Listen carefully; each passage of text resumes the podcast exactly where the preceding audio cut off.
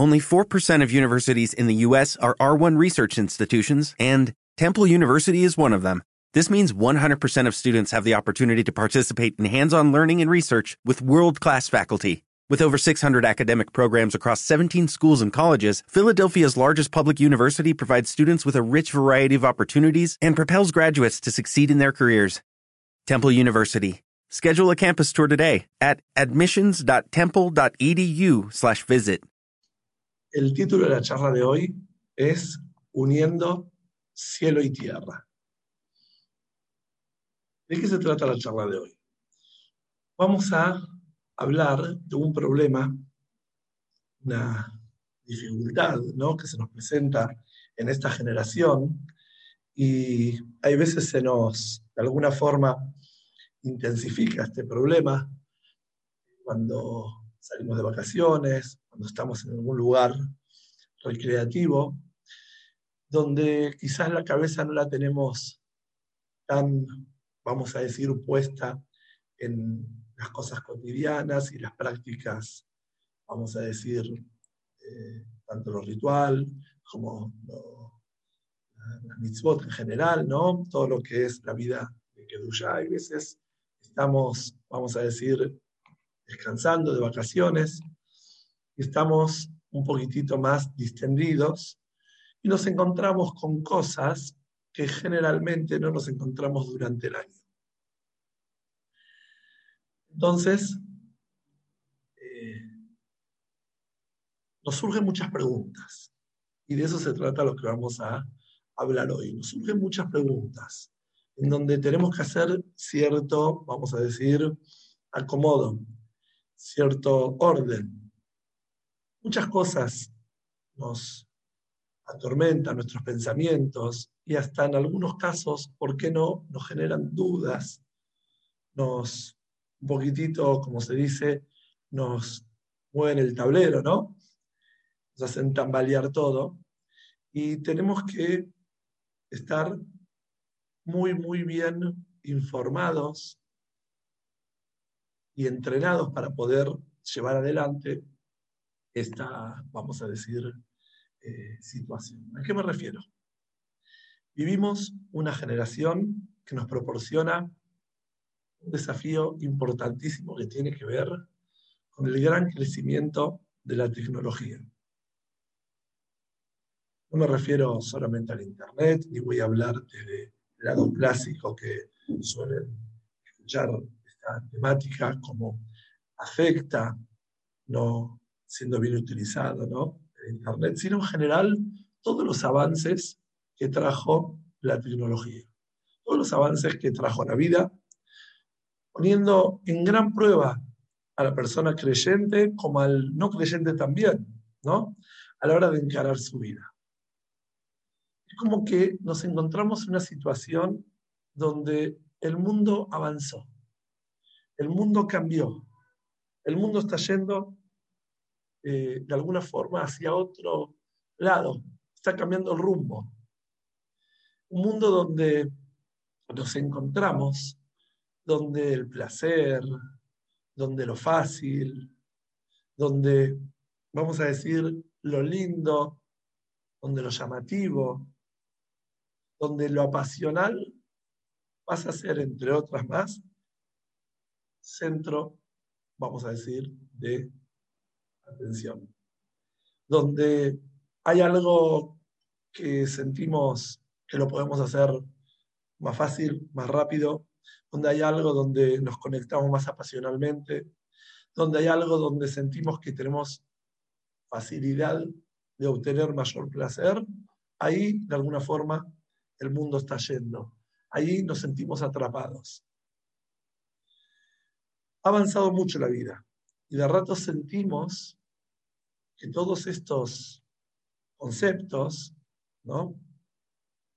Todas estas cosas acabo de mencionar, penetró de alguna forma también en nuestras casas, penetró en nuestros pensamientos. Y sin llegar a cosas, vamos a decir, extremas, nos confundimos de rato. ¿Bien? Esto afectó en todos los órdenes. Si vamos a ver en el matrimonio, afectó muchísimo en los roles de marido-mujer, en lo que es la maternidad, la paternidad, la educación, en la forma, en los modos de expresarnos, en esa famosa libertad de expresión, ¿no? Hay quien fuera, como fuera.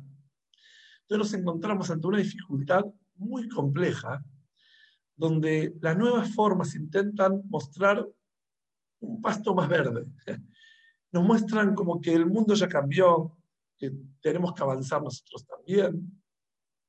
Y nos cuesta llevar adelante ese legado milenario, no de generación tras generación, los valores, de las estructuras. Nos cuesta, nos cuesta. Y lo más grave, de alguna forma, es cuando nos preguntamos, ¿acaso no es Hashem quien nos llevó a este mundo tan avanzado? ¿No es Él el que está atrás de todos estos avances? ¿No es Él quien dejó que la tecnología se desarrolle de tal manera? Ciencia. Y todo lo que el mundo ofrece, el mundo moderno.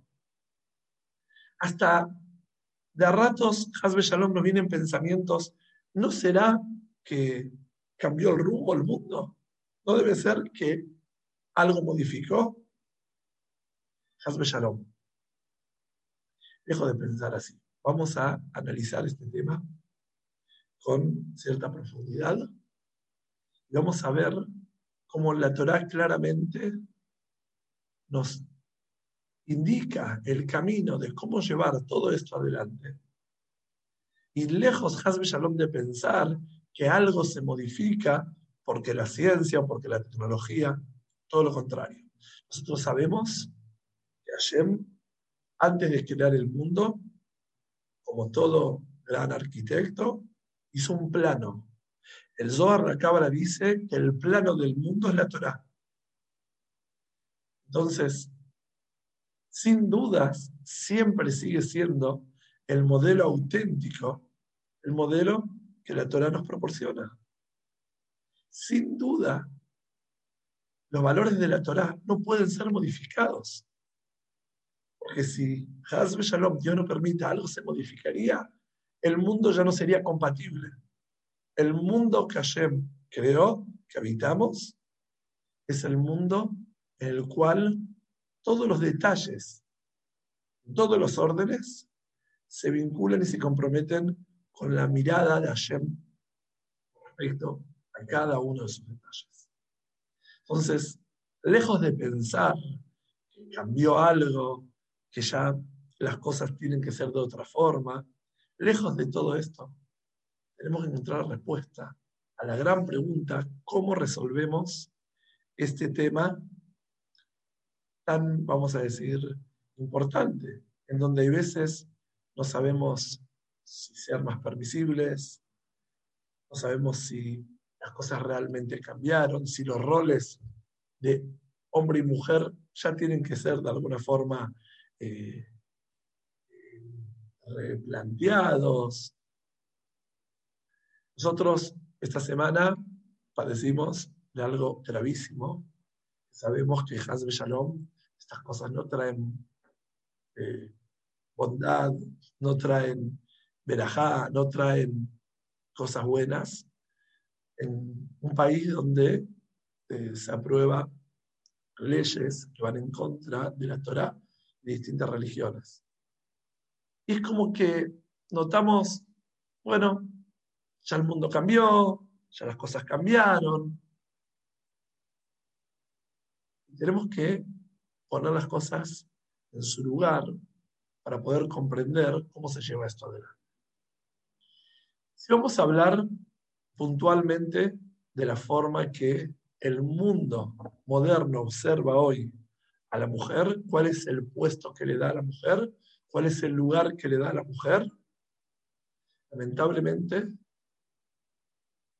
pone a la mujer en un lugar donde su utilidad es como un objeto, donde su valor es por lo externo, donde el tema central es el aspecto físico, que vamos a ver que es importante, pero no de esta forma, Y lamentablemente no nos damos cuenta y todo eso va entrando y nos va llevando a pensar en algunas cosas un poco distinto, en tratar a la mujer un poco distinto, en donde Dios no permita, de repente es verídico decir, si no te cuidas, entonces no me prives que mire por otro lado, Hasbe Shalom, Dios no permita, donde escucho, hay veces, comentarios y no, vamos a decir, tan lejanos, ¿no? De nuestro entorno, en donde de repente, y bueno, viste cómo es la cosa, si la mujer no se cuida y de alguna forma eh, de lo físico no, no engancho, y bueno, lamentablemente, si vamos a profundizar y vamos a ver qué alcance tiene todo esto, podemos encontrar un montón, un montón de, vamos a decir, consecuencias que esto trajo. Esto trajo la denigración de la mujer, esto trajo eh, la mujer que quiere estar a la altura de los avances, eh, permitirse usarse como tal, eh, la, vamos a decir, pérdida de feminidad de la mujer, un montón de aspectos que lamentablemente degradan a la mujer. Para poder encarar este tema como ejemplo de otros más que vamos a ir desarrollando, nosotros observamos en la Torá cómo nuestros abotas, nuestros patriarcas, veían a sus esposas. Y la Torá misma, cuando habla sobre cómo era Sará, la describe como una mujer muy bella, donde las mujeres, el resto de las mujeres del mundo al lado de Sará, eran, eh, vamos a decir, poco atractivas. Y cuando hablamos de Rachel, como Jacob quiso a Rachel, Yitzhak, como vio a Ribka, cada una de las matriarcas, vemos que la Torah las describe como mujeres muy bellas. Y cuando habla de la belleza física de la Torah, no es un ejemplo y una metáfora, habla realmente del encanto físico de la mujer. Pero luego, si leemos el Kiddush, ¿no? Cuando se canta el Shalom Aleichem y Geshet Hail, encontramos un pasú donde Shalom Amelech habla de la Eshet Hail, la mujer virtuosa, donde dice el pasú, Sheker Agen de Evel Yofi, es mentira la gracia y vana la belleza, y Shairat Hashem, una mujer temerosa de Dios, y Titalal, va a ser la mujer alabada, va a ser la mujer eh, virtuosa. ¿Cómo se comprende esto? La Torah sí le da valor a la belleza de la mujer. La Torah sí le da valor a la belleza de nuestras matriarcas. ¿Cómo es que de repente encontramos un pasuk que dice que mentira y van a la belleza y la gracia? esa no es la pregunta más importante. La pregunta más importante es, cuando decimos, esto no es bueno, lo, lo otro es bueno, es porque estamos comparando una cosa con la otra. ¿Está bien? Yo digo, este celular no es bueno, y digo, más bien elegí este, estoy comparando dos cosas comparables.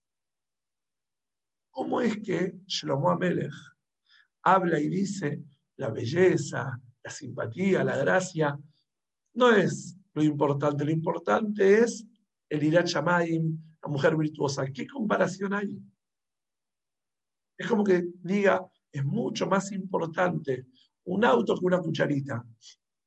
Son dos utilidades, no tiene nada que ver, son dos cosas, pertenecen a distintos órdenes. ¿Cómo es que Shlomo Amelech, de alguna forma, sí puso uno en comparación con el otro?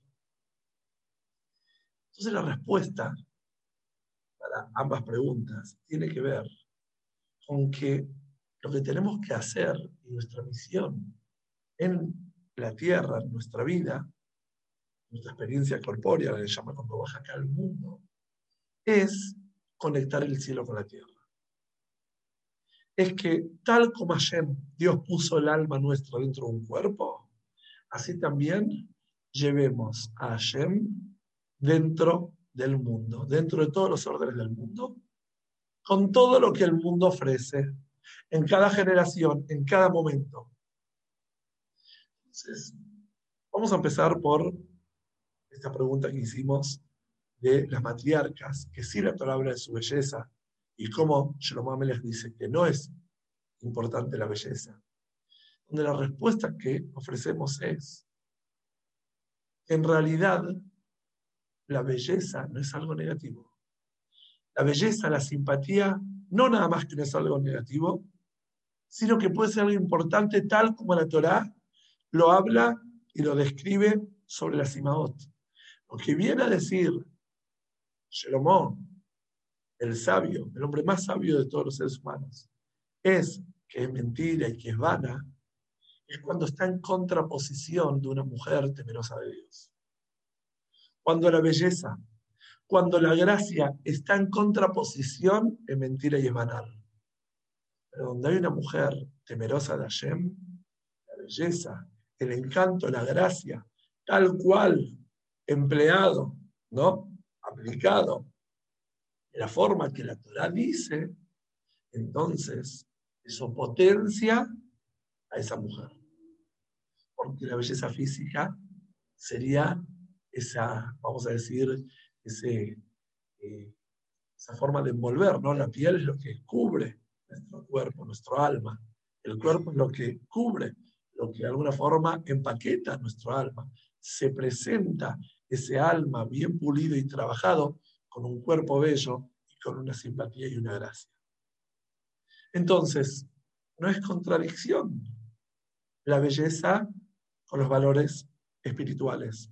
No es contradicción, siempre y cuando la belleza está al servicio de esa espiritualidad.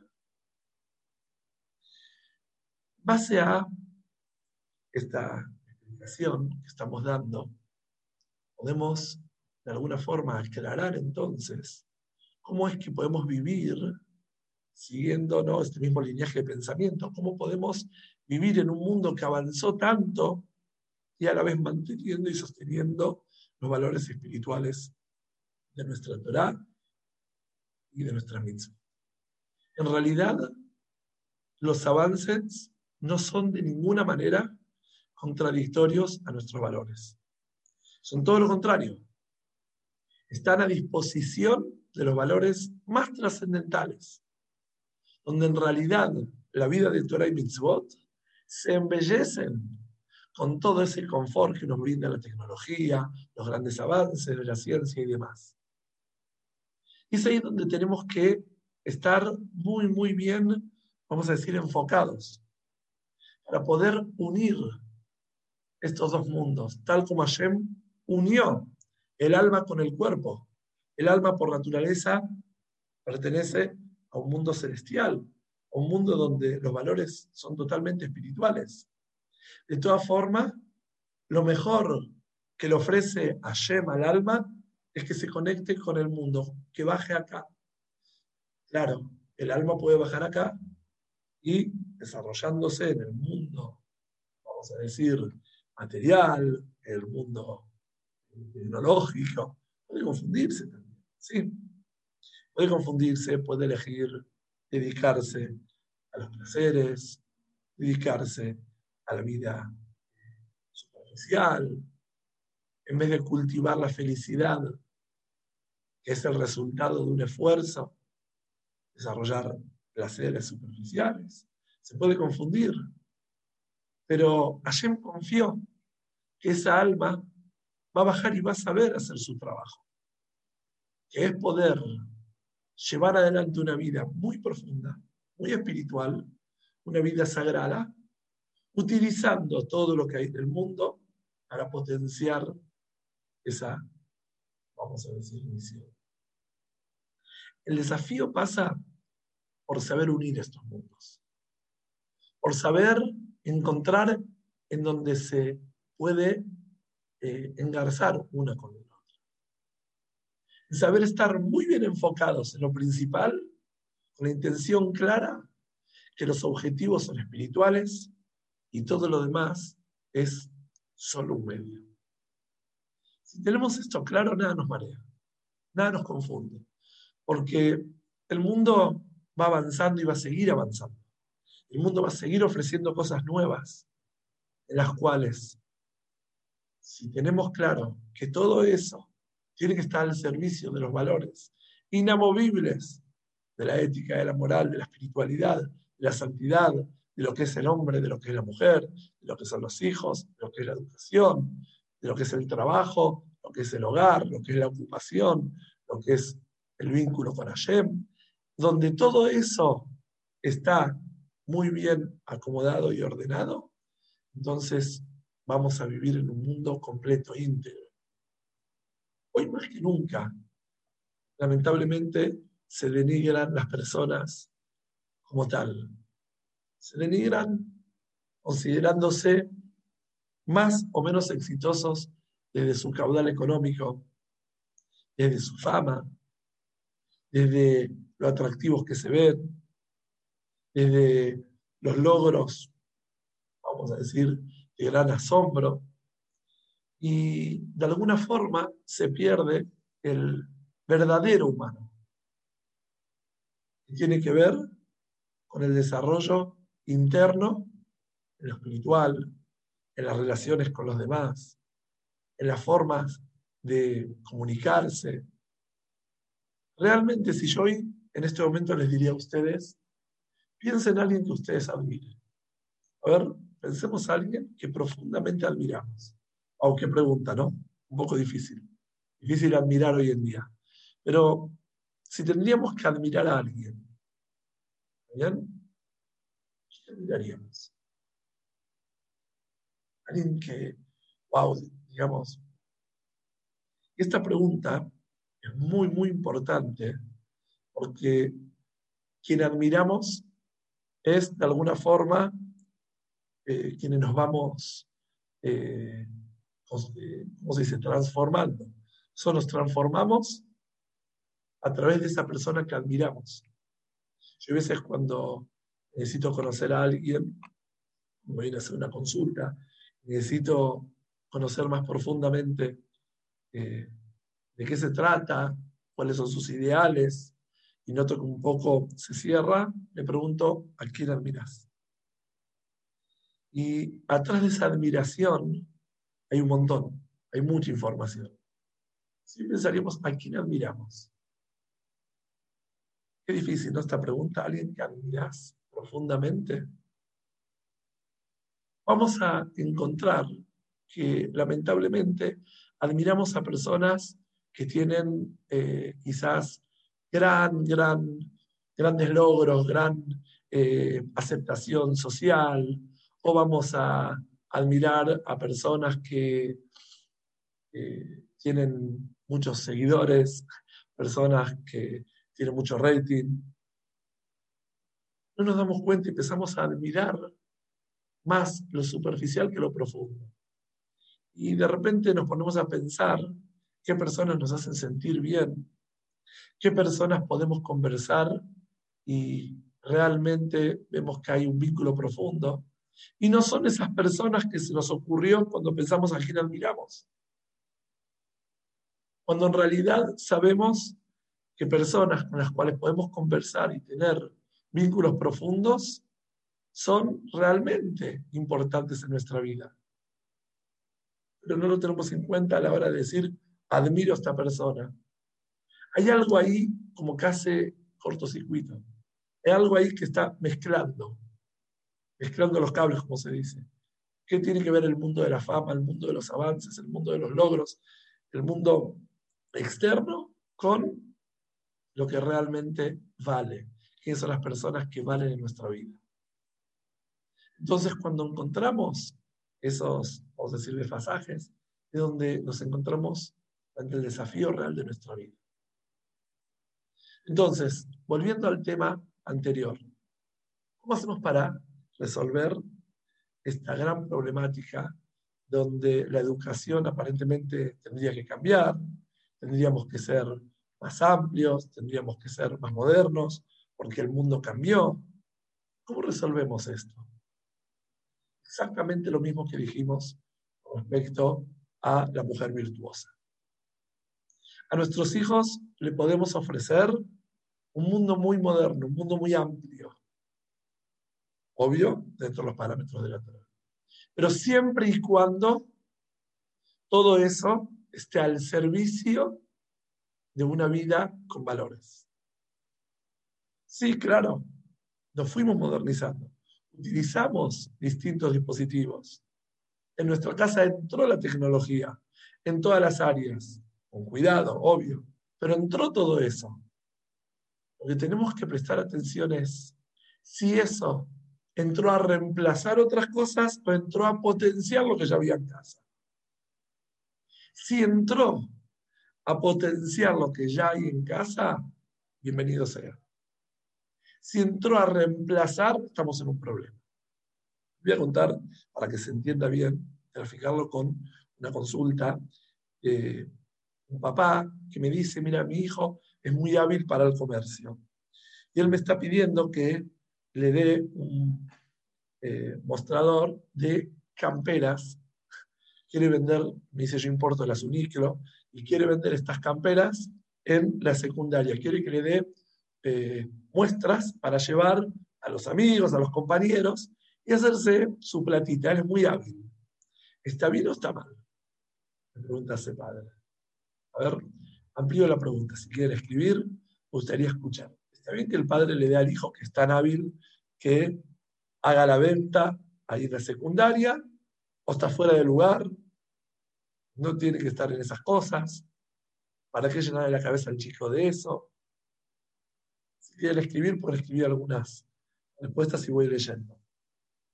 Como esta, un montón de preguntas que tienen que ver con lo mismo. La respuesta que yo les ofrezco a estos padres, a este papá, ¿no? puntualmente, y a otros que vienen con planteos parecidos, es el siguiente. Si la campera, si la venta es algo que le agrega a él algo, ¿por qué no? Es muy hábil y quiere vender. Bueno, es joven y tiene que enfocarse al, estudio, claro, sin duda. El tema es que se ve que al chico le sobra energía y se ocupa, le gusta ocuparse de esto. Si el chico, yo le digo al padre, tiene buen rendimiento, es un chico aplicado, estudia, y luego como hobby quiere dedicarse a vender esa campera a los amigos, ¿qué problema hay? Se lo hace como un hobby. El problema es, tal como me escriben ahí, que tiene que enfocarse en el estudio. Es cuando no se enfoca en el estudio. Cuando el chico quiere hacer otra cosa, en la secundaria, en la yeshiva, donde sea, en vez de estudiar, ahí le decimos, no, la cabeza tiene que estar en el estudio. Entonces, si es algo tal cual, si es algo que potencia lo anterior, porque él se siente activo y él haciendo esto le genera adrenalina y le gusta estar vendiendo y ve al padre que está en el local de sol a sol y te gratifica tener un peso más al chico, con todos los cuidados, ¿no? Eso necesita. ¿Por qué no? El problema es si él quiere modificar, si él quiere cambiar su sentido por el cual va la institución. Tal como le indicaste, padre, es en todas las áreas. Si el chico, por ejemplo, quiere en casa jugar y se habla tanto contra la tecnología, contra el Internet, es un tema que no voy a abordar ahora, ¿no? Pero llega a casa y quiere jugar, y quiere estar con la Play, quiere estar con esos juegos. ¿Se lo dejo? ¿Se lo doy o no se lo doy? porque él tiene que dedicarse al estudio, él tiene que estar, la cabeza tiene que estar en el estudio. ¿Qué contradicción hay que el chico tenga eso siempre y cuando sepa que es sumado a lo que hace? Al revés, le genera distracción, no quiere hacer, no estoy hablando de juegos agresivos y cosas que cada cual lo sabe cómo manejar en su pero cosas sanas, lo que requiere tecnología. Cuidado de internet, claro. ¿Qué problema hay? ¿Qué dificultad hay si eso agrega? El problema sería cuando Dios no permita, eso nosotros de alguna forma lo estaríamos admitiendo en lugar de lo que necesitaría eh, estar haciendo el niño. ¿No? Entonces, si tenemos claro esto, podemos comprender que en verdad no hay contradicción entre el mundo tecnológico con el mundo sagrado, con el mundo espiritual. ¿Está bien? No hay diferencia, absolutamente ninguna diferencia. Lo que a nosotros puede costar es sostener ese condicionamiento, ¿no? Venimos diciendo. Ese condicionamiento de llevar adelante una vida sagrada, una, vida comprometida, y luego a eso le agregamos todo lo que trae la, tecnología, los avances. Y esto si lo llevamos a la vida de pareja a modo educativo muy claro, ¿no? Como recién lo expliqué, pero si lo llevamos a, otra área, ¿no? Que tiene que ver eh, el matrimonio y las demás cosas, pasa exactamente lo mismo. Exactamente lo mismo. Nosotros vamos a encontrarnos con que eh, de repente hay muchas cosas que eh, la vida de pareja, vamos a decir, avanzó. ¿No? O sea, también con la forma de relacionarse, la forma de eh, encarar la vida con, vamos a decir, un montón de cosas modernas, sea la forma de eh, vestirnos, es muy importante que el Señor hasta último detalle, pero ¿el modernismo acaso ataca a los valores de la Torah? O si realmente se puede utilizar de la forma que la alhaja marca, puede ser moderna y a la vez algo cayer. Es como que unir estos dos mundos es un gran desafío pero es una misión. Y tenemos responsabilidad de llevarlo así, porque en donde queremos negar el mundo externo, lamentablemente, lo que eso genera en las próximas generaciones, que se replanteen lo que nos replanteamos al principio de la charla. No debe ser que cambiaron las cosas, no debe ser de que ya Hashem quiere otra cosa de nosotros. Y esa pregunta si no está bien eh, atendida, ¿no? Como la estamos respondiendo, que en realidad no contradice, todo lo contrario, hay que saber cómo llevarlo en función de la santidad. Si eso no está bien resuelto, genera Hasbe Shalom, un montón de dudas, preguntas y hasta personas que se alejan de los valores de la Torá diciendo, no puede ser no puede ser, el mundo cambió, entonces las cosas no, no cambiaron. Quiero remitirles algo muy importante que el Balatania lo explica en, su libro con respecto a cómo llevar y cómo comprender las distintas áreas de la vida. Nosotros sabemos que hay, está el bien y está el mal, ¿no? sabemos que está el bien y está el mal está de alguna forma eh, eh, la, santidad, la Kedushá, y por otro lado, lo profano. En realidad, el Tania dice que hay tres canales. A lo prohibido, está lo que es sagrado y está lo permitido. ¿Qué quiere decir lo permitido? Lo permitido es todo lo que no está escrito en la Torah claramente, ni como prohibido, ni como mitzvah. ¿Está bien? Es, a ver si puedo volver acá, un momentito. Es todo lo que la Torah nos ofrece, ¿no? A nosotros, no ni como prohibido ni como mitzvah. Por ejemplo, todas las cosas en la Torah están escritas como algo prohibido, es el canal de lo profano. Y ahí, haga lo que haga, no voy a resolver de ninguna forma eh, para que tenga un buen fin, ¿no? La Torah dice, no taref, la Torah dice, eh, no la profanación de Shabbat, todas esas cosas, ahí no hay forma. No hay forma de llevar esas cosas a la santidad, todo lo que no sea ayer, todo lo que se ha prohibido en la Torah, se llama el canal de lo impuro. Después está todo lo que es mitzvah, todo lo que la Torah dice, es mitzvah hacer esto. ¿Está bien? Todas las mitzvot concretas. Esas cosas son kedusha, son sagradas. Entonces, doy de acá, pero en verdad soy orgulloso, de acá, de acá. Hago gesed, hago tefilá, estudio Torah, cada cosa que hago, puede que la intención no la tenga al 100%, pero la mitzvah es mitzvah. El problema, el desafío, es en las cosas que la Torah no nos da a nosotros ni como obligación, ni como mitzvah, ni como prohibición. Las cosas que se llaman permitidas. La Torah permite pasear, estudiarse, todas las cosas, todos los placeres físicos que ofrece el mundo y los asuntos como un montón de aspectos en la vida que no están indicados en la Torah ni como mitzvah ni como prohibición. Estas no son paros. Dependen de la intención. Si la intención es utilizar todos estos órdenes, ¿no? Paseo, bañarse, disfrutar, trabajar, todas las cosas que tienen que ver con ocio, ocupación secular.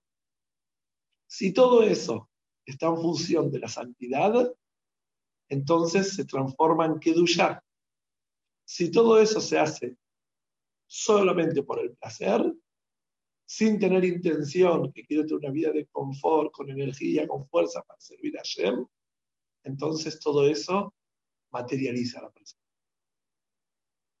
Este concepto que estoy explicando es lo que dijimos anteriormente de distintas formas. Si tu vida tecnológica, si tu vida moderna, si tu vida de avances te motiva y realmente es parte del plan espiritual en tu vida, bienvenidos. Si esas cosas están en lugar, desplazan otros aspectos de la vida, porque estás más en la tecnología, menos con la familia, estás más distrayéndote, menos en tus valores espirituales, estás más en los placeres, menos en una clase de Torah. Entonces ahí es donde, de alguna forma, eso no está potenciando la vida de Torah y Mitzvot, ahí está desplazando.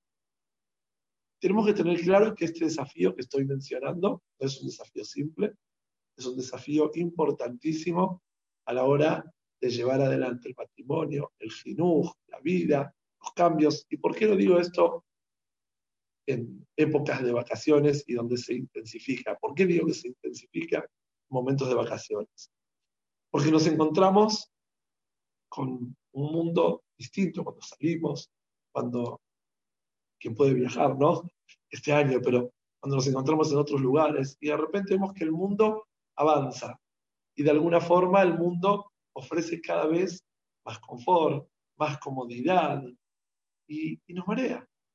No podemos decir de que todas esas cosas no nos marean. Entonces tenemos que estar muy, muy firmes y aferrados a nuestros valores, teniendo en cuenta que todo eso, todo ese gran crecimiento nos tiene que estar aportando en nuestra forma de relacionarnos con Hashem, con nuestra pareja, con nuestros hijos. Si alguna de esas cosas entra al lugar de nuestra pareja, nuestros hijos, ni que hablar hoy en día las redes sociales, ¿no? Que lamentablemente, eh, de alguna forma, eh, generan todo lo contrario, ¿no? Lo digo en todos los casos. Pero si por algún motivo entras a esas áreas y te, te saca de foco, ¿cuántas personas me dicen, no sé qué me pasa, pero estoy horas y horas y horas en Instagram, estoy en Facebook, estoy en WhatsApp, en un montón de cadenas, un montón de mitzvot, y me olvido de las mitzvot que tengo que resolver dentro de mi hogar, en mi vida, en mi vida propia, con mi marido, con mis hijos. Entonces eso no potencia la vida de Torah. Todo lo contrario, debilita. Vi que anotaron una pregunta. Un momento. A ver, dice así la pregunta. Y cuando buscar la tecnología para distraer y poder pensar en otras por las tantas cosas que se escuchan y uno quiere reírse un rato, claro. Nuevamente, si la tecnología te ayuda a despejarte, como un paseo, si la tecnología te ayuda a poder, eh, como se dice, eh, tener tus recreitos, ¿no? Eh, ¿Quién no le pasa que a veces necesita eh, leer una noticia o hacer otra cosa simplemente para despejar la mente? Eso sí es sano. Pero el tema es si está en función de tu misión o al revés. O no te das cuenta y te quedas en eso todo el día. Pero todo lo que sea aporte y seas eh, sincera, ¿no? Te hablo vos como a todos los demás. Seamos sinceros que esos avances, es que esos, esas distracciones nos ayudan y nos motivan, bienvenidas. Por eso tenemos que ver a qué nos lleva eso. Si una mujer va y se compra una ropa linda, se siente espléndida y está con fuerza, con ganas porque renovó algo, y la motiva a comprometerse con su rol como mujer, como mamá, como esposa, bienvenido sea. Si la mujer va y se pone esa ropa y se siente observada, y lo que le lleva a ella es a pensar más en lo físico, y de repente, qué lástima que esta otra ropa no me entró, entonces tengo que adelgazar más, tengo que adelgazar más, tengo que... Y ya no es por un tema de salud, ni porque realmente se necesita cuidar, es para usar esa ropa o para esa otra cosa. Ahí ya eh, eso quita de lo que hace la función de la mujer. Por eso tenemos que ser muy sinceros nosotros mismos y ver hacia dónde nos está llevando. Porque podemos realmente conectar el cielo y la tierra. Podemos hacer que vayan de la mano, pero siempre y cuando no perdamos el rumbo. Si el rumbo está claro, entonces todo potente. Si el rumbo no está claro, cualquier cosa nos confunde, cualquier cosa nos marea y lamentablemente llegamos a conclusiones erróneas para justificar a veces, ¿no? Decimos, y bueno, así Hashem lo quiso, mira el mundo que tenemos, mira cómo hoy en día se vive, cambiaron las cosas. ser humano quedó ser humano. Lo que cambió fue el envoltorio, lo que cambió fue la forma de llevar adelante la vida.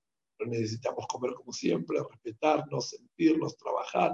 Necesitamos todas las cosas que la vida nos pone en desafío día a día y los medios son simplemente motivación para todo eso.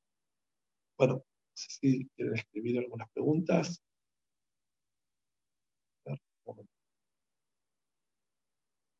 Es un tema muy amplio. Eh, reconozco que requiere muchísima atención ¿no?